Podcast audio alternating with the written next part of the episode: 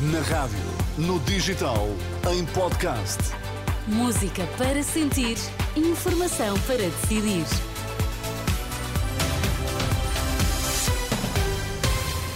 A abrir a edição das 5, os destaques a esta hora. Eleições no PS, Pedro Nuno Santos garante que não será a muleta de ninguém. Na Argentina, 30% dos eleitores já votaram para eleger o novo presidente.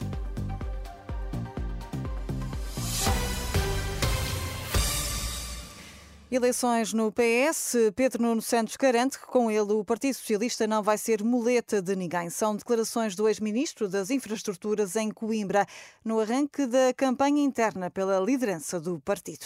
Quero lamentar que uma das primeiras declarações do meu oponente interno tenha sido para defender que o Partido Socialista deva ser a muleta de um governo do PSD em caso de vitória do PSD.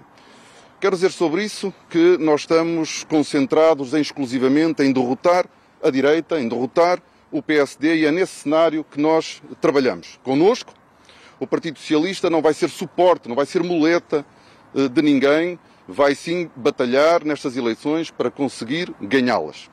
Pedro Nuno Santos, aqui num registro da RTP, que conta com o apoio de 79 dos 120 deputados socialistas.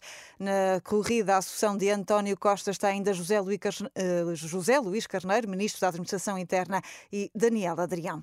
Cada minuto gasto em tricas políticas é um minuto que se perde na resolução dos problemas do país. São palavras do secretário-geral do PCP, Paulo Raimundo, que, questionado sobre a troca de recados entre Belém e São Bento, defendeu ser tempo de terminar terminar com os conflitos institucionais. Talvez que o melhor, e todos nós precisássemos, era aproveitar este tempo que temos, ainda temos algum tempo, não para perder tempo em tricas, mas sim para perder tempo em, concentrado na resolução dos problemas das pessoas. Olha, por exemplo, no caso do Serviço Nacional de Saúde, cada minuto que nós perdemos a comentar uh, e a falar sobre esses, uh, diria assim, conflitos uh, institucionais, é menos um minuto que perdemos a falar daquilo que é fundamental, neste caso, entre outras questões, do Serviço Nacional de Saúde. Era Paulo Raimundo, secretário-geral do Partido Comunista. O Hospital de Santa Maria registra uma quebra na procura do serviço de urgências, mas a chefe de equipa da Urgência Central, Anabela Oliveira, reconhece que as previsões apontam para um novo agravamento. A situação mais complicada vive-se atualmente na urgência de pediatria. Das infecções respiratórias, os vírus estão a circular, nomeadamente na pediatria estamos com uma afluência mais elevada, nomeadamente de, de infecções respiratórias, e quando assim acontece, umas semanas depois, vamos ter impacto na urgência de adultos. É, é isso que acontece todos os anos. Anabela Oliveira, chefe de equipa da Urgência Central do Hospital de Santa Maria, em Lisboa. No Hospital de Évora, mantém-se até amanhã os, os constrangimentos no serviço de urgência. As equipas de cirurgia geral e medicina interna vão garantir resposta apenas a doentes encaminhados pelo INEM. A Casa Branca acredita que as negociações para a libertação de reféns detidos pelo Hamas tiveram um progresso significativo nas últimas horas, mas que ainda não está completo. Estima-se que 240 pessoas tenham sido feitas reféns reféns pelo Hamas no ataque de 7 de outubro.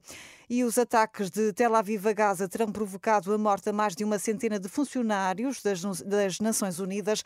O balanço é feito pela organização que fala maior número de trabalhadores da ONU mortos num conflito na história. Na Argentina, 30% dos eleitores já votaram na segunda volta das eleições presidenciais.